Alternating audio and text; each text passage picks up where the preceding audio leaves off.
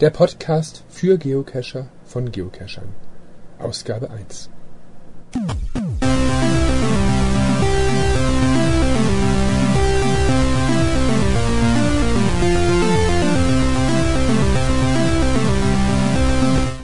Podcage. Schon wieder ein Podcast über Geocaching? Reichen nicht die bisherigen? Diese Frage werden sich die meisten von euch stellen. Aber da es viele Geocacher gibt, wird es auch viele Podcasts geben und jeder wird den finden, der seinem Bedürfnis entspricht, der ihm gefällt. Was habe ich, was haben wir hier vor, mit diesem Podcast zu erreichen, in diesem Podcast zu machen? Ähm, wir wollen keine News hauptsächlich bringen, denn News gibt es im Internet Tag und Nacht rund um die Uhr. Da braucht man nur ein bisschen googeln. Es gibt auch spezielle Podcasts, die sich diesem Thema sehr genau widmen. Daher kommen solche Dinge nur vor, wenn ich sie witzig finde, wenn ich denke, man sollte vielleicht drüber reden oder man sollte ein paar Themen ansprechen. Was mir vorschwebt, sind viele Geschichten, die live passieren, beziehungsweise live aufgenommen werden. Das heißt, wenn Cache-Wartungen gemacht werden, wenn ich selber alleine oder in einer Gruppe cachen gehe, unterwegs bin, zu Hause in der Homezone oder auch im Urlaub oder in fremden Städten. Das heißt, andere daran teilhaben zu lassen, was man gerade beim Cashen erlebt, ohne eigentlich von vornherein zu wissen, was wirklich passieren wird. Gerade das ist ja das Spannende. Das ist ein Punkt, den ich gerne in den nächsten Podcasts integrieren würde. Ansonsten bin ich auf eure Mithilfe angewiesen, denn ich möchte auch gerne eine Kommunikation pflegen. Und zwar nicht nur in der üblichen E-Mail-Form, was natürlich möglich ist. Die Daten findet man auf der Seite podcage.de. Nein, mir schwebt eine andere Idee zusätzlich vor, dass jeder, der es möchte, selber Audiodateien von Live-Caching-Touren oder einfach nur Kommentare oder Meinungen an mich schicken kann und ich diese dann im nächsten Podcast integriere, vielleicht kommentiere oder auch einfach Informationen hinzufüge. Im Prinzip also Leserbriefe per digitaler Form. Wichtig natürlich dabei, wenn ihr Live-Geschichten aufnehmt, die anderen Personen informieren, dass das Ganze für einen Podcast, nämlich für Podcage, verwendet wird. Das wäre eine schöne Idee und ich hoffe, dass da in den nächsten Wochen und Monaten einige von euch ein bisschen mithelfen, dass wir hier noch mehr Informationen und Meinungen präsentieren können. Für Anregungen und Vorschläge bin ich auch immer zu haben, da einfach eine E-Mail an mich schicken. Wenn ihr digitale Dateien als MP3 oder WAV an mich schicken möchtet, dann dieses bitte nicht per E-Mail, sondern per Link, per Downloadmöglichkeit oder über einen Transferdienst wie WTransfer oder wie WiiTransfer.com, dass ich diese Dateien nicht per E-Mail herunterladen muss. Das einfach erstmal zur Einleitung. Wer bin ich selber? Wie komme ich überhaupt auf die Idee, etwas zum Thema Cachen beitragen zu können? Ich mache das Ganze noch gar nicht so lange. Ich habe erst im letzten Jahr mit dem Cashen begonnen, genauer gesagt im April. Und kannte dieses Thema eigentlich vorher fast gar nicht.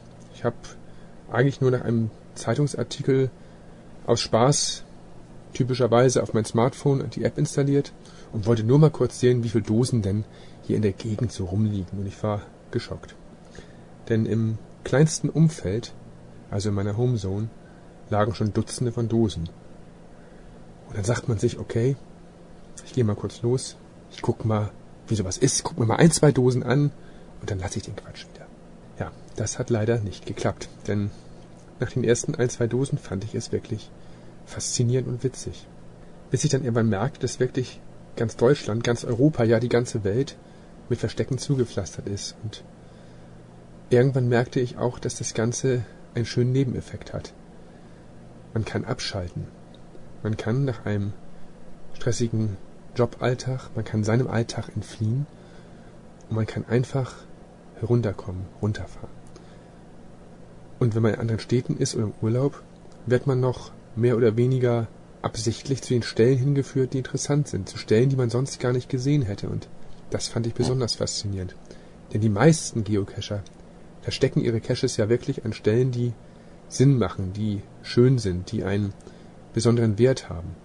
Und das merkt man auch und freut sich eigentlich dann nicht nur eine Dose gefunden zu haben, sondern freut sich auch einen neuen Ort gefunden, einen neuen Ort entdeckt zu haben. Was alles wirklich hinter dem Geocachen steckt, habe ich dann erst nach und nach mitbekommen. Als mir auffiel, wie viele Leute das eigentlich machen. Die genaue Zahl ist ja gar nicht bekannt, aber ich habe inzwischen das Gefühl, jeder macht es. Ich traf ständig an irgendwelchen Locations andere Geocacher und man hörte auch im Bekanntenkreis plötzlich, ja, ich kenne auch einen oder ja, ich mache es auch selber. Und jeder, der damit angefangen hat, oder fast jeder, kann sich dieser Faszination nicht entziehen. Eigentlich merkwürdig. Eine Untergrundszene, die eigentlich unentdeckt sein soll, die aber eigentlich inzwischen fast jeder kennt und die eigentlich schon gefühlt jeder macht. Es gab da schon ganz skurrile Situationen. War auf einer Fähre auf dem Weg von Dagebüll nach Ambrum und wollte unbedingt feststellen, ob auf der Fähre auch der Cache liegt, den ich in dem Listing gelesen hatte.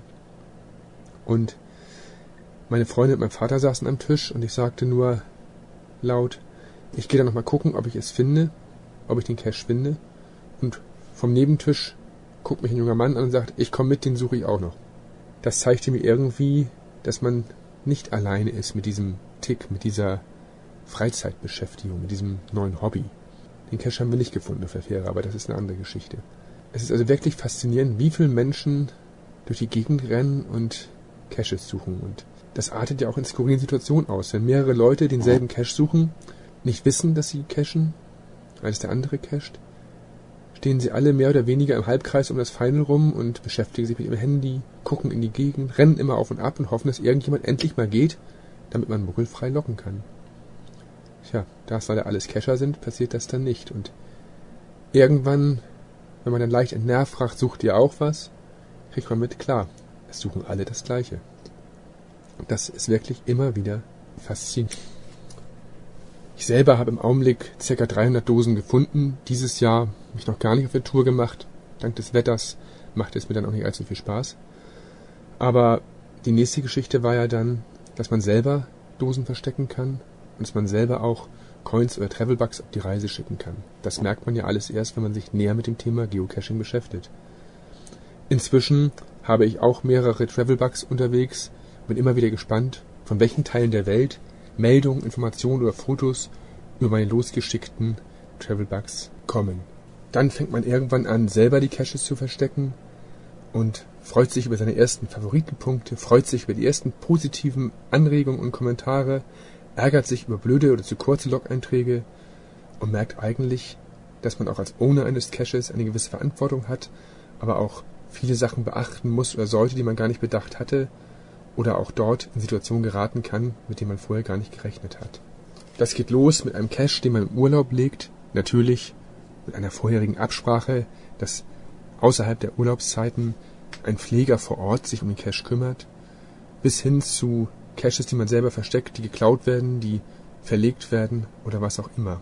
Dinge, von denen man vorher natürlich nichts wusste, mit denen man vorher gar nicht gerechnet hat. Da wären wir jetzt bei einem Thema, wo ich mich in den letzten Wochen ziemlich geärgert habe. Ich habe selbst eine kleine Tradicache-Reihe hier versteckt im sogenannten Komponistenviertel Musikcaches, ganz einfach versteckt, komplett offensichtlich im Hint die Lösung reingeschrieben, also wirklich nur Tradis zum Mitnehmen.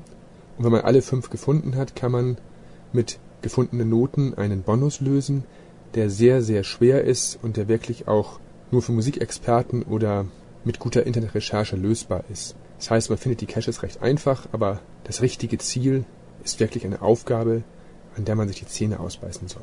So ist es gelegt worden, so habe ich es geplant. Es hat mich drei Wochen gekostet, diese fünf Standarddosen zu verstecken, aufgrund der Abstandsregel und einer recht dicht besiedelten Cache-Dichte in der Gegend, war es halt wirklich schwierig, dort die richtigen Positionen zu finden. Und an einigen Stellen konnte man auch nicht mehr die optimalsten Positionen finden, da diese dann wieder zu dicht an einer Mysteries oder Zwischenstation von anderen Caches lagen. Aber irgendwann ist es mir dann doch gelungen, diese fünf Caches in die Komponistenstraßen zu legen, weil außerhalb dieser Straßen hätte die ganze Serie keinen Sinn gemacht. Den Bonus konnte man auch immer gut verstecken und die Kommentare dort sind wirklich sehr positiv. Der Bonus kommt hervorragend an. Die Leute beißen sich die Zähne aus und freuen sich tierisch, wenn sie die Rätsel lösen. Das hat mich sehr gefreut und da hatte ich auch viel Spaß dran. Besonders deswegen, weil meine Freundin selber Musiklehrerin ist und ein bisschen mitgeholfen hat bei der Erstellung der kniffligen Aufgaben und sich auch immer wieder freut, wenn sich Leute, die branchenfremd sind, die eigentlich gar nichts mit Musik am Hut haben, sich plötzlich mit Musik befassen, mit Musik befassen müssen, um diese Dose zu finden. Aber ich schweife gerade etwas ab. Was mich in den letzten zwei Wochen etwas geärgert hat, ist die Tatsache, dass einige Leute anscheinend gar nicht die Grundregeln von Cachern verstehen oder kennen, auch wenn sie selber schon einige hunderte oder sogar viel mehr Funde haben. Ich rede von den sogenannten Besserversteckern. Wie gesagt, ich musste die Caches sehr genau einmessen aufgrund der Abstandsregel und die Stellen hatten schon einen Sinn, wo sie liegen. Und dann bekomme ich plötzlich eine E-Mail und ich suche die eben kurz raus. Darin stand dann, Hallo, ich durfte heute diese Dose finden. Leider war aufgrund fehlender Blätter, wohl im Herbst verloren worden, die Tarnung komplett weg und die Dose ist schon von weitem zu sehen. Ich habe sie daher auf der anderen Seite neben dem Stromkasten am Zaunpfosten versteckt. Da ist auch eine Ecke. Das Hinweis im Listing passt also noch. Die aktuellen Koordinaten sind daher und nennt mir dann neue Koordinaten.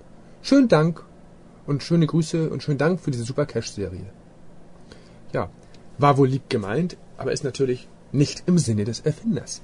Statt man vielleicht ein bisschen Blätter von der anderen Seite holt und über den Cache legt, nein, da wird der Cache genommen und ganz woanders hingelegt. Dass dort vielleicht Kollision mit den Nachbarcaches oder anderen Stationen ist und vielleicht auch aufgrund einer spontanen Änderung die nachfolgenden Cacher den Cache nicht mehr finden, da ich ja auch nicht täglich dorthin gehen kann und alles prüfen kann, an sowas denkt man natürlich nicht. Das heißt, was passiert? Ich musste nachts wieder los, Wartung machen, den Cache wieder aus diesem Versteck zurück an die ursprüngliche Stelle packen, den anderen Geocacher anschreiben, dass ich so etwas nicht ganz so witzig finde, auch wenn es wohl gut gemeint ist, und wieder hoffen, dass alles gut geht. Dann läuft es tagelang wieder vernünftig, alles ist normal und dann bekomme ich wieder eine E-Mail. Auch die suche ich mal eben kurz raus. Dauert einen kleinen Moment. Wo haben wir sie denn? Hier ist die Mail. Hallo, wir haben gerade deinen Cache, Komponistenviertel, gesucht und gefunden. Die, da die Dose lag allerdings so offensichtlich und es waren keine Blätter da, so dass wir beschlossen haben, den Cache an anderer Stelle zu verstecken. Zehn Meter weiter haben wir ein gutes Versteck am Stromkasten, auf dem Gehweg am Zaun. Dahinter wächst Efeu und dort haben wir die Dose an den Zaun geheftet. Wir hoffen, das ist in einem Sinn. Laut Google Maps stimmen die Koordinaten nach unserer Einschätzung genauso für das neue Versteck wie für das alte. Es kann doch wirklich nicht angehen. Wenige Tage nach dem ersten Besserverstecker kommt der nächste. Ja, mein Versteck war nicht optimal. Aber man kann doch nicht ohne Rückfrage an den Owner, ohne vielleicht mal eine E-Mail zu schreiben, einfach ein Cache umlegen. Das heißt, wieder dasselbe Spielchen, wieder nachts raus, wieder eine Cache-Wartung machen, einfach ein paar Blätter drei Meter entfernt vom, vom Rasen nehmen, den Cache wieder ein bisschen tarnen und fertig war die Sache. Wieso begreifen die Leute nicht, dass man Caches nicht umlegen darf, ohne mit dem Owner vorher zu sprechen? Wie gesagt, für gute Tipps, für Anregungen ist man dankbar. Aber man kann doch nicht den Owner vor vollendete Tatsachen stellen. Das hat mich jetzt in den letzten zwei Wochen wirklich einiges an Zeit gekostet und so etwas finde ich ärgerlich und da verliert man die Lust, neue Caches zu verstecken oder auch sich um seine alten zu kümmern. Und die Pflege und Wartung, die ja für den Owner eine Selbstverständlichkeit sein sollte, ist ein Zeitaufwand und das wird immer wieder unterschätzt. Das ist eine Freizeitbeschäftigung. Wir machen das aus Spaß, als Hobby und möchten nicht, weil andere sich nicht an Regeln halten, immer wieder seine eigene Cache selber suchen. Ich musste tatsächlich den einen Abend meinen Cache länger suchen, da ich gar nicht wusste, wo er genau hingelegt wurde, auch wenn es mir beschrieben wurde. Das ist schon ein merkwürdiges Gefühl, seinen eigenen Cache zu suchen. Und locken darf man ihn natürlich dann auch nicht. Wobei das wäre dann wenigstens witzig gewesen. Nein, aber im Ernst, diese Besserversteckerei geht mir tierisch auf den Zeiger und ich hoffe, dass das nicht mehr so oft in der Zukunft passiert, weil dann muss man sich überlegen, ob man selber überhaupt noch Caches auslegt, weil man ja hinterher doch viel zu viel Arbeit damit hat. Ach ja, wer bin ich überhaupt? Ich bin, wie gesagt, seit April bei Geocaching.com angemeldet unter dem Namen Bug of NCI. Bug wie der Käfer oder der Fehler, je nachdem, wie man es sehen will. Das Kürzel ist nicht so ganz einfach auszusprechen und auch nicht ganz so einfach, äh, bezieht sich aber auf eine alte Geschichte aus der Retro-Computer-Zeit, aus der C64-Zeit, wo ich mit diesem Kürzel aktiv war und ich deswegen eigentlich passend fand, dieses Kürzel weiter zu verwenden. Dazu passt dann natürlich auch die Musik, mit der dieser Podcast begonnen hat. Das ist eine Musik, die ich zu C64-Zeiten selber geschrieben habe, um damit eigene Programme, eigene Produkte musikalisch zu untermalen. Also, der Titelsong ist natürlich demnach auch GEMA-frei und kann auch verwendet werden. Aber das nur am Rande. Das sollte als Einleitung genügen. Wie geht's jetzt weiter? Ja, ich versuche diesen Podcage, diesen Podcast, bekannt zu machen. Hoffe, dass wir einige Hörer bekommen, dass einige Interesse daran finden und werde dann anfangen mit den erwähnten Live-Geschichten. Hoffe auf viele Rückmeldungen für euch. Wie gesagt, E-Mails einfach an mail.podcage.de schreiben, Audiofiles, digitale Daten über irgendein Transfersystem an mich senden, wie zum Beispiel WeTransfer.com, wo man die Dateien hochladen kann und ich sie mir einfach dann bei Bedarf ziehen kann, ohne mir mein E-Mail-Postfach vollzumüllen. Oder wie gesagt, sonst einfach Anregungen, Tipps und Tricks einfach in diese E-Mail schreiben. Ähm, in den nächsten Tagen werde ich noch einmal einen persönlichen Rückblick auf das Jahr 2012 werfen und darüber reden, was ich im letzten Jahr an spannenden Caches gefunden habe, was ich gut und schlecht, witzig oder auch nicht witzig fand. Die eine nicht witzige Geschichte habe ich ja eben schon erzählt. Und dann schauen wir mal, wie es weitergeht. Sobald sich das Wetter hier wieder ein bisschen gibt, geht's los. Dann gehen wir wieder auf Cache-Tour und werden auch mal live davon berichten und einfach mal gucken, wer Lust und Laune hat, an diesem Podcast mitzuarbeiten. Wie gesagt, einfach bei mir melden und ich hoffe, dass wir uns noch öfter und länger hören und hoffe auf eine gute gemeinsame Zusammenarbeit. Ich wünsche viel Spaß und bis zum nächsten Mal.